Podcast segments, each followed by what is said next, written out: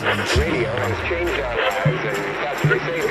is rock and roll radio. Vive y no muere. You're listening to broadcasting from beyond the grave. Distorsión, el podcast. Bienvenidos a una edición más de Distorsión, el podcast, el espacio en el que yo emito mi opinión y comparto mis pensamientos respecto a distintos temas relacionados con la industria y el mundo de la música, que es distinto, ¿eh?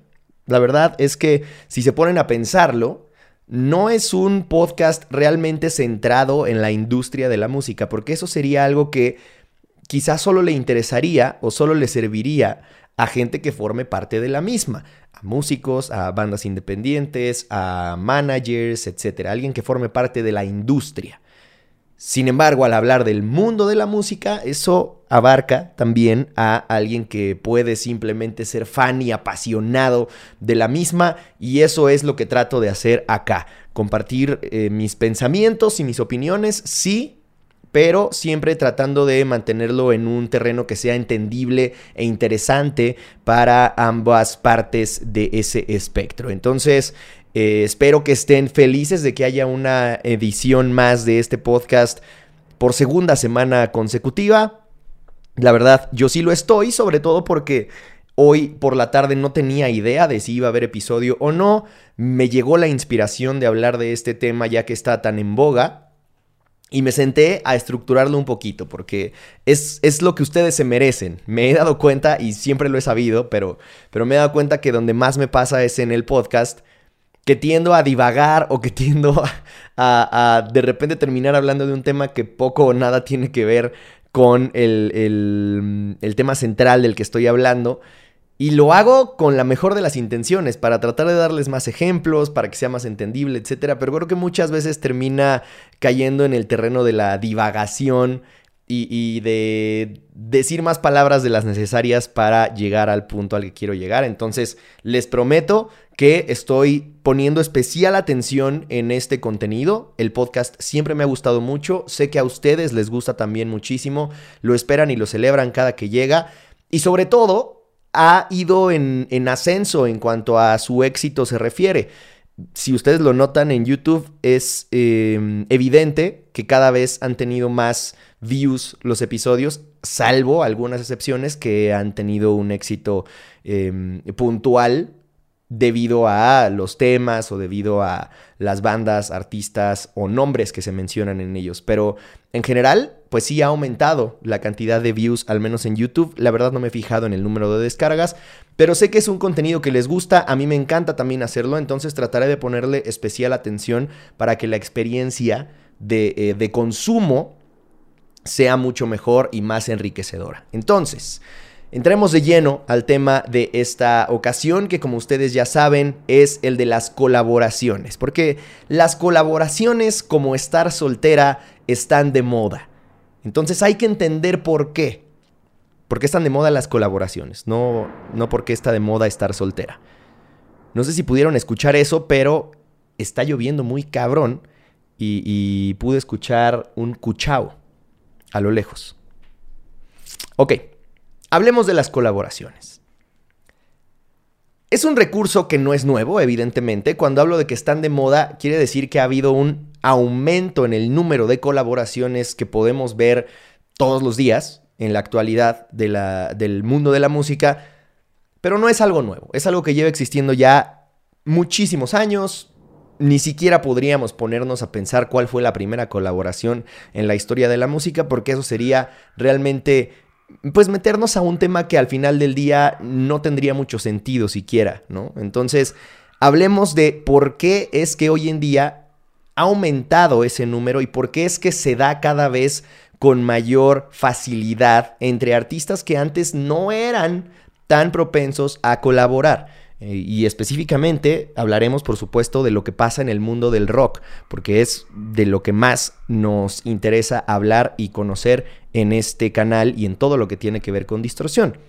Entonces, una vez que hablamos de que las colaboraciones no son algo nuevo, tenemos que hablar de que en esencia y, lo que originalmente se conoce como una colaboración es la participación de un elemento, hablando de una persona, alguien que forma parte de una banda o que es un artista, un elemento nuevo en el sonido tradicional de un artista o banda.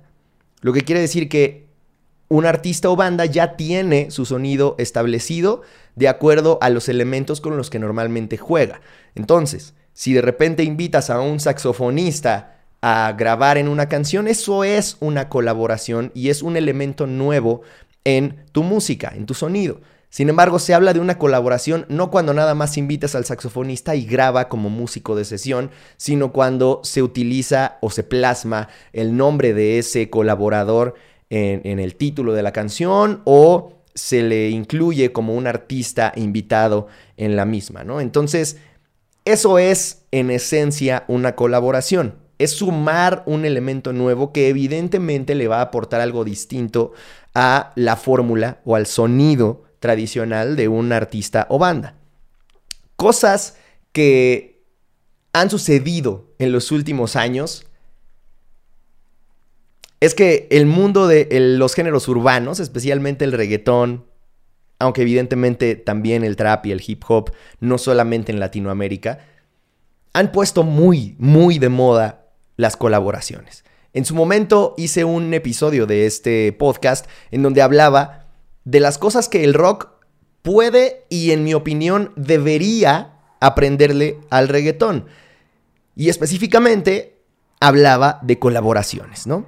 En el rock, la mayoría de estas colaboraciones, porque evidentemente, insisto, han sucedido a lo largo de las décadas, en teoría, pues deberían de sumar un elemento nuevo, pero la mayoría de las veces en el rock, las colaboraciones constaban única y exclusivamente de invitar a un músico de una banda similar o prácticamente igual para que el resultado sea lo más, entre comillas, natural y asegurar que a los fans les guste. Porque sabemos que esto de tener contentos a los fans es parte esencial del mundo del rock, al menos históricamente, porque los fans son los que dictan lo que debe y lo que no debe ser el rock. Sin embargo, pues eso está reservado para los rockeros ortodoxos, porque esos son los primeros en criticar y en pegar el grito en el cielo si no se cumple con esto, ¿no? O sea, si, si una colaboración implica que el sonido y que el resultado va a ser algo no, entre comillas, natural o algo que no debería ser, vuelvo a, a, utilizar comillas, ellos son los primeros en molestarse, los fans, los que en teoría pues están ahí para apoyar a la banda o al artista. El simple hecho de colaborar con alguien que ellos no consideren, entre comillas, adecuado o, entre comillas, digno, ya sea del artista o del género, porque es todo un tema. Hay muchos fans que realmente se creen superiores por escuchar rock y metal, que realmente creen que estos géneros y sus derivados son superiores a el resto. E incluso hay algunos más de la verga que creen que ciertos subgéneros del rock y del metal están por encima de otros subgéneros del rock y del metal. O sea, no tienen llenadera. Ningún chile les embona. El chiste es que ellos son los gatekeepers, ¿no? Ellos son los poseedores de la verdad absoluta y del único buen gusto. Entonces, en el momento en el que ese resultado de la colaboración altera demasiado el sonido o ellos no lo consideran alguien digno, es algo que los pone de cabeza. Es algo que hace que quieran quemar el mundo, ¿no? Entonces, pues eso, eso era algo que ellos no se permitían dejar eh, pasar desapercibido, ¿no? Tenían que mostrar su desaprobación y afortunadamente cada vez nos quedan menos de esos rockeros. Entre que porque se están muriendo, porque ya están viejos, o porque varios de ellos están cambiando y están realmente abriendo su mente a darse cuenta de que esos discursos son una reverenda estupidez. En esencia, cuando lo reduces todo al elemento mínimo, pues te das cuenta de que es una pendejada ponerte a pelear por si un artista hizo tal o cual cosa cuando tú puedes disfrutar de lo que te gusta. ya sea de ese artista o de algún otro, pero hay gente enferma en todos lados y desafortunadamente eh, pues sigue habiendo, ¿no? Pero me gustaría pensar de manera positiva y, creer que realmente cada vez nos quedan menos de esos rockeros ortodoxos y miren que me estoy viendo muy buen pedo al llamarlos de esa forma. Entonces, lo que pasó en, en, décadas y en años recientes con los artistas urbanos es que han puesto el ejemplo en muchos sentidos. Y esto es algo de lo que también hablaba en ese episodio del podcast de cosas que el rock debería aprenderle al reggaetón. Ellos empezaron a hacer colaboraciones entre todos. Todos ellos estaban abiertos a colaborar y es más, era algo natural, casi esencial para tener un nuevo lanzamiento. Casi siempre había colaboraciones entre un artista y otro en el género urbano. Y eso es algo que muchas veces se asocia como algo negativo, incluso por, por, em, por ellos mismos, ¿no? Eso es algo que se vio reflejado, por ejemplo, en la tiradera de, de Raúl Alejandro con Jay Cortés, que si no son fans del urbano, pues quizá no sepan de qué les estoy hablando, pero Raúl, entre las cosas que argumentaba en su tiradera, era que Jay Cortés no tiene ningún éxito en solitario y que por ende su nombre no pesa. Que, únicamente ha tenido éxitos al lado de Bad Bunny y al lado de artistas similares que realmente son ellos quienes levantan el nombre de Jay Cortés y quienes le dan empuje y arrastre a la canción, no necesariamente porque él tenga un éxito en solitario, a diferencia de Raúl Alejandro, que ya tiene al menos dos de, los dos de los discos más exitosos del género urbano en los últimos años. Entonces, es tema de conversación y de desprestigio incluso entre ellos mismos. Sin embargo, en esencia, cuando el género y, el movimiento urbano nació y se empezó a consolidar, fue gracias en muchos sentidos a lo dispuestos y lo abiertos que estaban a colaborar entre sí. No estaban solamente colaborando entre ellos por la misma razón por la que los rockeros solo colaboran entre ellos en su mayoría. Estaban colaborando entre ellos para crear escena, porque sabían que nadie iba a querer colaborar con ellos si no eran una escena lo suficientemente fuerte y si no había un trabajo previo de respaldo detrás del género y del movimiento urbano. Una vez que ellos se encargaron de posicionar y de hacer lo suficientemente relevante su movimiento y su género, entonces sí. Vinieron las llamadas de disqueras transnacionales, de artistas internacionales queriendo colaborar con ellos y por supuesto que ellos estaban dispuestos porque entienden muy bien cómo es que funciona, porque vienen desde abajo, tienen que ingeniárselas y encontrar soluciones creativas para dar a conocer su música, al menos en un primer momento. Al final pueden ser firmados por una transnacional y todo cambia. Ahí ya tienen el apoyo de toda la maquinaria de la industria. Pero antes de eso, cuando vamos al origen y al nacimiento de ese movimiento urbano, pues fue una cuestión cultural y social importantísima.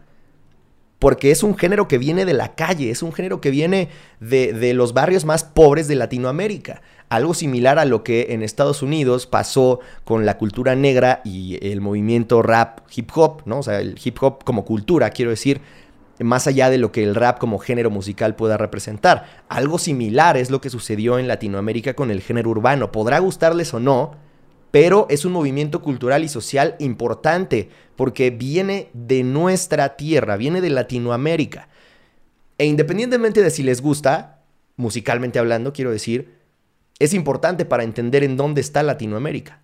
Es importante para entender de qué temas está hablando la mm, gente del barrio, la gente que, precisamente batalla todos los días en la calle.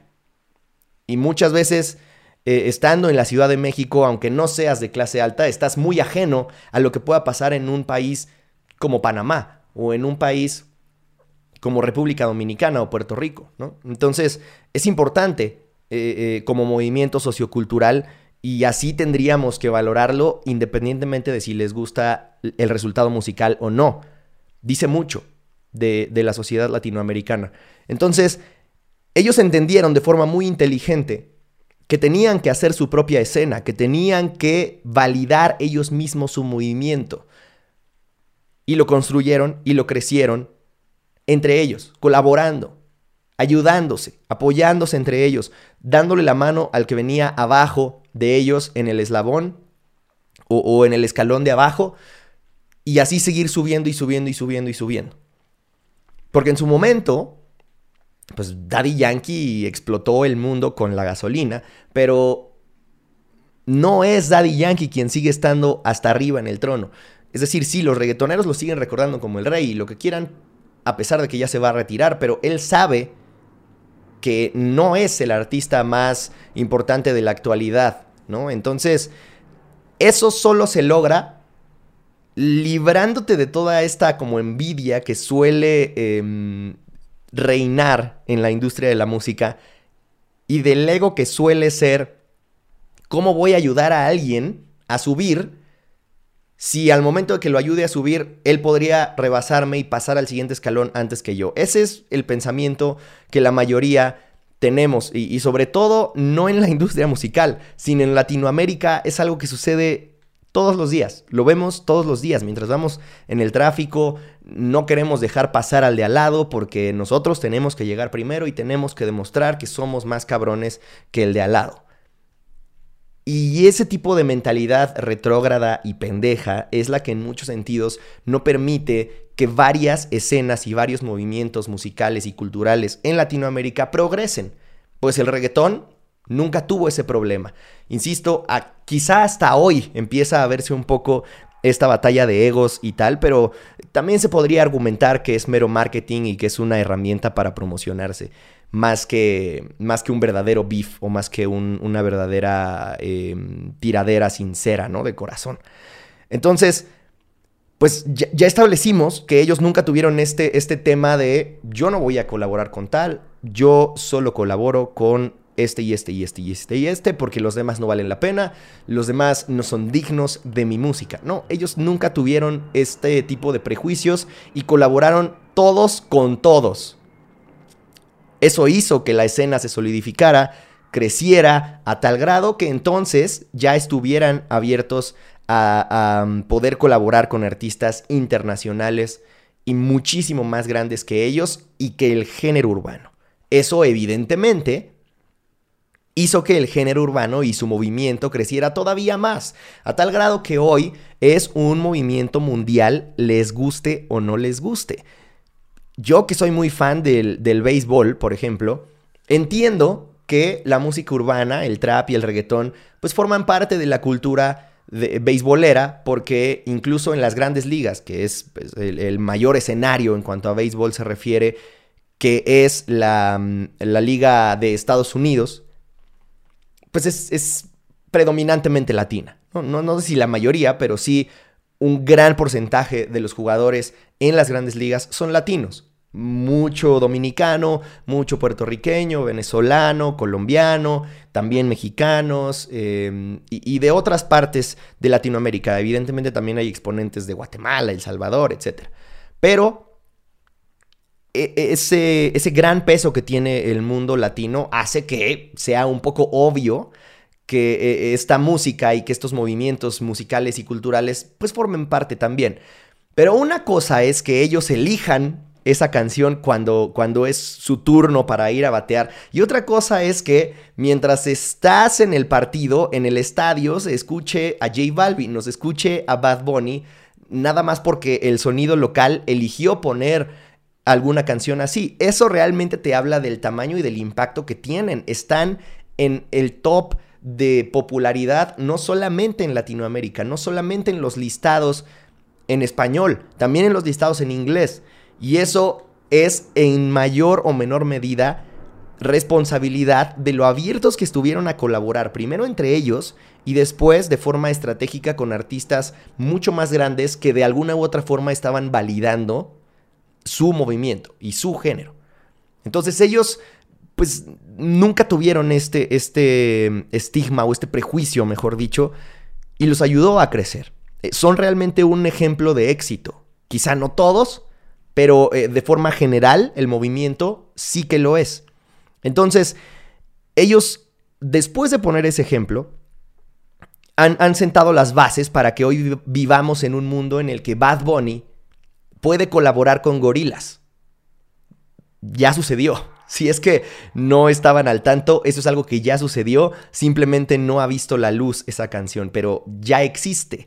Eh, y, es algo de lo que tenemos confirmación y que me tiene muy emocionado porque realmente no sabemos qué carajos esperar. Podría ser eh, reggae, podría ser hip hop, podría ser reggaetón puro y duro.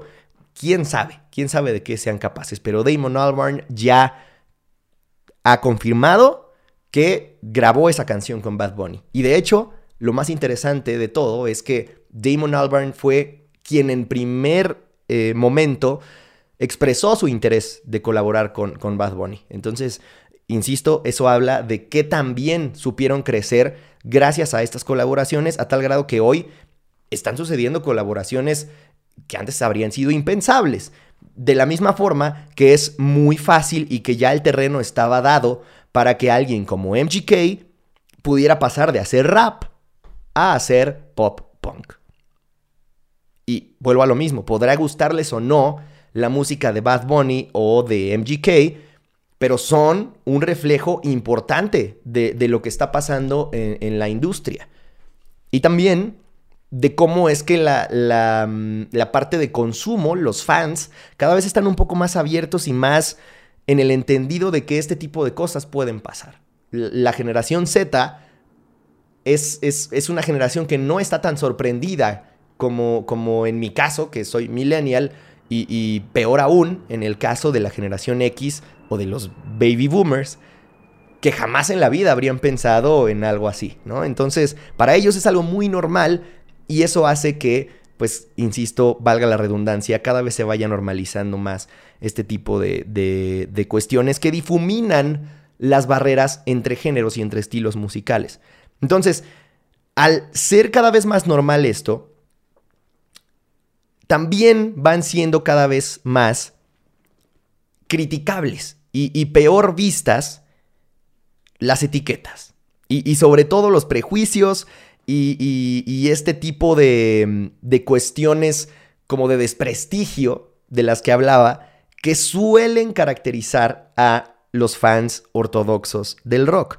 Hoy en día, con bandas como eh, Architects, como Bring Me the Horizon, como Bad Omens, como incluso Palais Royal, que a pesar de que son una propuesta mucho más comercial que los, que los ejemplos que acabo de mencionar, pues en cualquier momento te sorprenden con una canción más pop, en cualquier momento te sorprenden con una canción electrónica, de nuevo vuelven a tener un breakdown o un riff más agresivo y es completamente normal para su base de fans. Tampoco sería una sorpresa que alguno de ellos colaborara con un artista que nada tenga que ver con su música. Entonces, no solamente se vuelve más normal, sino se vuelve más criticable el que no lo veas como algo normal, el que te parezca algo que, desprestigia el género o, algo por el estilo.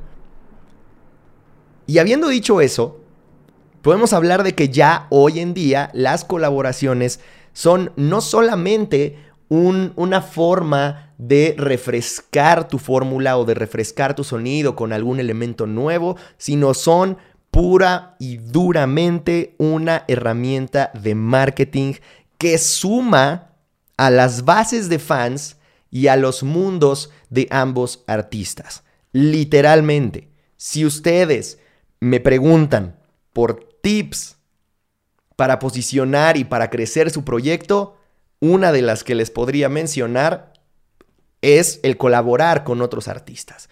Pero aquí es donde viene la parte importante. Todo el contexto del que les hablé antes no tendría ningún sentido haberlo mencionado si no fuera porque hoy en día, para ver las colaboraciones como una herramienta de marketing musical, es necesario entender qué es lo que cambió de antes a ahora.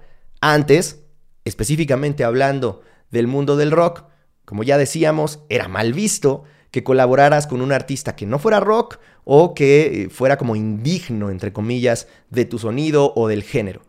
Hoy en día no tiene mucho sentido seguir haciendo lo mismo, porque si colaboras con un cantante de, de, una banda que es muy similar a la tuya, lo único que vas a hacer es ganar un par de fans más. Lo único que vas a hacer es que la gente que muy seguramente sigue a las dos bandas se emocionen por escucharlos juntos o se emocionen por verlos juntos y colaborando, pero hasta ahí. No va a servir realmente como una herramienta más que para generar un poco más de hype, pero entre los mismos fans que ya tenías cautivos. La gran diferencia entre lo que están haciendo hoy en día bandas como Bring Me the Horizon es colaborar con artistas muy, muy lejos de su base de fans. Han colaborado con raperos, ¿no? O sea, o con artistas que están más en el terreno de lo alternativo y del hip hop, como Grimes, como más recientemente Masked Wolf, y ahora se atreven a colaborar con una cantante como Sigrid, que ahí sí, absolutamente nada tiene que ver con su sonido, ¿no? Y, y evidentemente, el resultado de estas colaboraciones es muy distinto entre sí.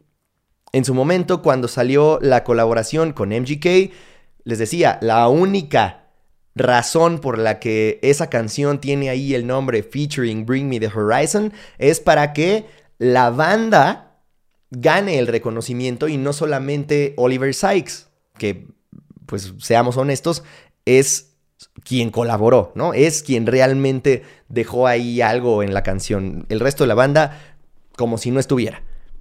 Entonces, e, esa es la parte estratégica, esa es la razón por la que sirve, hablando de marketing musical, el hacer una colaboración. Porque ahí sí, los fans de MGK podrían no tener ni idea de quién es Bring Me the Horizon y ya los conocieron gracias a Maybe.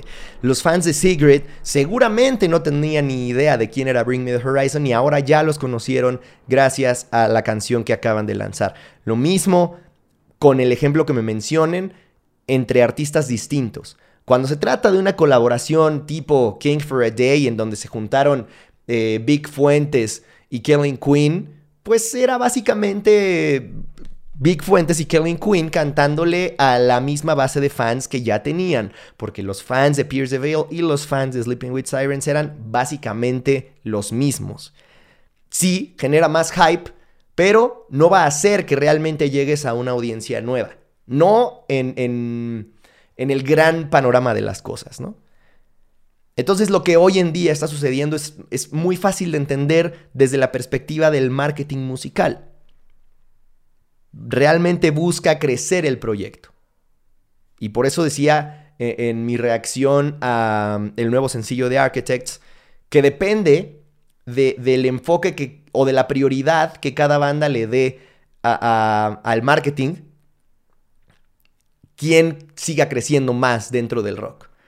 Porque lo que está haciendo hoy en día Bring Me the Horizon definitivamente los está haciendo crecer, definitivamente va a hacer que sea mucho más fácil que cuando tú le preguntes a un fan de, eh, de Ed Sheeran qué bandas de rock actuales conoce, pues es muy probable que te diga Bring Me the Horizon porque él ya en, su mente tiene en el concepto a Bring Me the Horizon como una banda de rock y sabe que acaba de colaborar con Ed Sheeran, que es un artista al que él sí sigue y, y que consume.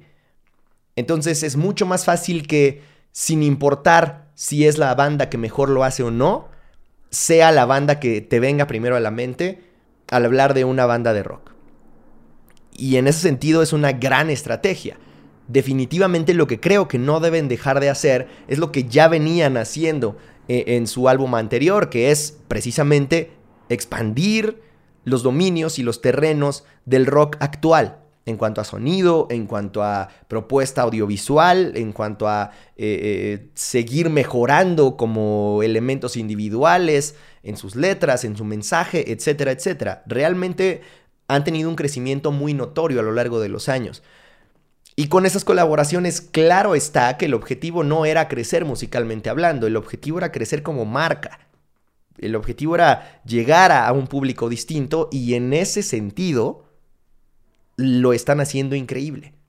Por eso quería hablar de este tema, porque he sido bastante abierto al respecto de que no me han gustado las colaboraciones que han hecho recientemente. Quizá la que me parece eh, mejor es eh, Fallout al lado de Masked Wolf, pero también me parece muy básica en comparación con lo que venían haciendo, insisto. Eh, y en comparación sobre todo con el potencial que tienen y con el talento que tienen. La, colaboración con Sigrid también me parece algo bastante interesante, pero preferiría mil veces escuchar la colaboración que tienen con, em, con Amy Lee de Evanescence. Entonces, no es como que estén haciendo algo buscando sorprender, no están haciendo estas colaboraciones buscando que los fans amen el resultado final, lo están haciendo realmente para posicionarse como marca, para llegar a un público verdaderamente distinto, y eso, sin lugar a dudas, lo están haciendo de forma maravillosa.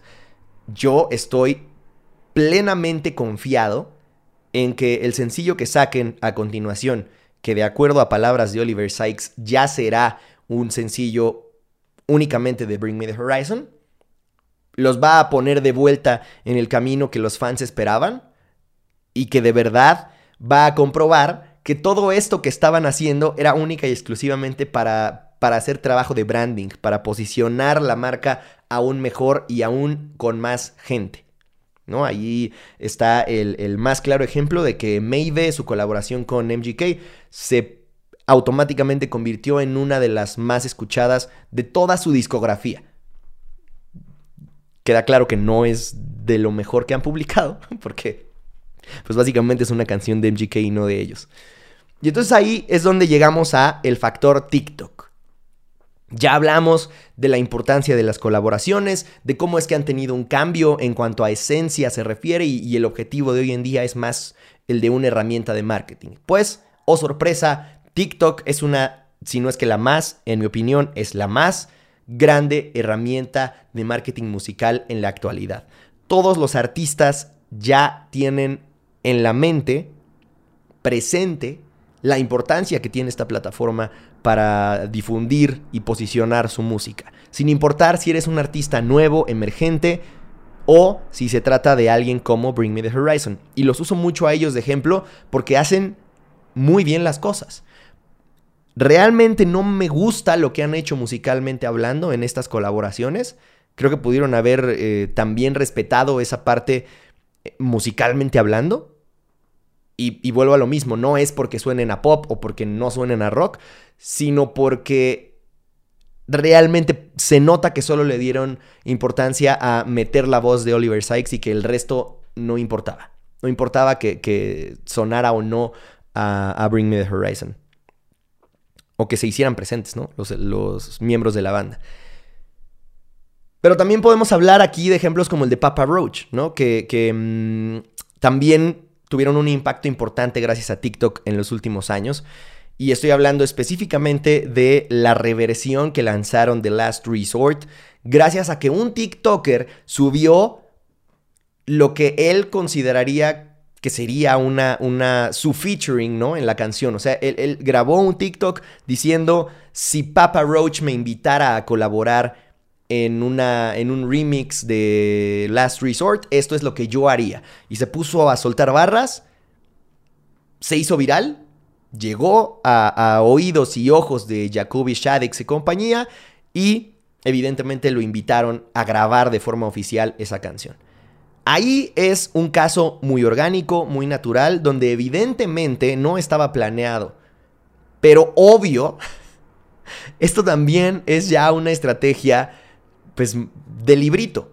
A tal grado que lo que hicieron Bring Me the Horizon y Sigrid para presentar su colaboración fue lo mismo. Sigrid subió un TikTok diciendo, tengo esta canción, pero me falta un verso. Entonces, Open Verse Challenge. Si eres rapero, si eres cantante, date grasa y, hazle dúo a este video para que me digas cómo es que eh, le, le aportarías tu sello o tu sonido a esta canción. Y adivinen quién le hizo dúo al video. Oliver Sykes. Como si no estuviera planeado, de forma muy natural, voy a cantar lo primero que se me ocurra. Esto ni siquiera lo tengo escrito, lo estoy grabando por eso en los audífonos de mi iPhone. Claro está, claro está que cuando se trata de artistas de ese tamaño es porque está planeado y lo están haciendo de esa forma precisamente para que sea algo que venda más. Y entonces eh, habrá quien crea que es natural y orgánico y habrá quien no. Pero sin duda es una forma original de presentar este tipo de, colaboraciones. Que en su momento Bring Me the Horizon también colaboró con un TikToker y lanzaron el remix de Can You Feel My Heart, que por cierto se hizo viral años después de, que viera la luz la canción en, el álbum Sempiternal. Se hizo viral en TikTok, se hizo eh, sonido viral de un trend en especial. Y de ahí fue que alguien dijo, voy a hacer mi remix y, a ver qué pasa. Al final, Bring Me the Horizon eh, sí les hizo caso y regrabaron esa versión, ¿no? Entonces, eso es algo ya que pasa también de forma muy normal hoy en día. Es una gran estrategia de marketing musical y por supuesto que forma parte del mundo de las colaboraciones. Entonces ahí está la importancia o el factor de TikTok para, para unir fuerzas en cuanto a artistas se refieren. Realmente el episodio de hoy yo quería que fuera un poco compartir esta información y compartir también por supuesto mi opinión al respecto para que ustedes la próxima vez que escuchen sobre una colaboración o que consuman una colaboración, no lo vean nada más como por encima de forma superficial y digan, ah, eh, no entiendo por qué Bring Me the Horizon colaboró con Sigrid y, además, pues la canción no tiene nada que ver con lo que uno esperaría de Bring Me the Horizon. Incluso Sigrid, yo lo dije en mis redes sociales, Sigrid me parece una artista increíble. Yo ya la escuchaba desde antes de esta colaboración y me parece que tiene música increíble, cosa que no tiene nada que ver con el resultado de la canción. Entonces, a mí lo que realmente no me ha gustado de esas colaboraciones es que no creo que estén a la altura ni de uno ni de otro artista. Salvo en el caso de MGK, donde claro está que es una canción de MGK. Pero en el caso de Sigrid no me parece que sea la mejor canción de Sigrid ni que esté a la altura de lo mejor que ha hecho. En el caso de Masked Wolf tampoco me parece que sea una canción en donde él luzca como rapero. Por supuesto, ahí eso va en, ambos sentidos, ¿no? También aplica para Bring Me the Horizon y eso es lo que ha hecho que, que no me gusten las colaboraciones. Pero que cuando vean a partir de ahora una colaboración, realmente se pregunten qué tanto única y exclusivamente sucedió para unir fuerzas musical o mercadológicamente hablando. Y entonces las puedan ver con una óptica distinta, juzgarlas mejor, analizarlas mejor y por supuesto entenderlas y en su caso disfrutarlas mejor. Hasta acá el episodio de esta ocasión de Distorsión el podcast. Espero que les haya gustado, que les haya parecido interesante. Como siempre, estaré pendiente de mis redes sociales y de los comentarios en YouTube para saber qué es lo que opinan al respecto del tema. Y para que me dejen saber si les gustó el episodio o mm, si les gustaría que hablara de alguna cosa en especial en algún otro. Les recuerdo que yo soy Alexis Castro, nos escuchamos con suerte la próxima semana con más de Distorsión el podcast y nos vemos a lo largo de la semana en Distorsión. Que el rock en colaboraciones los acompañe.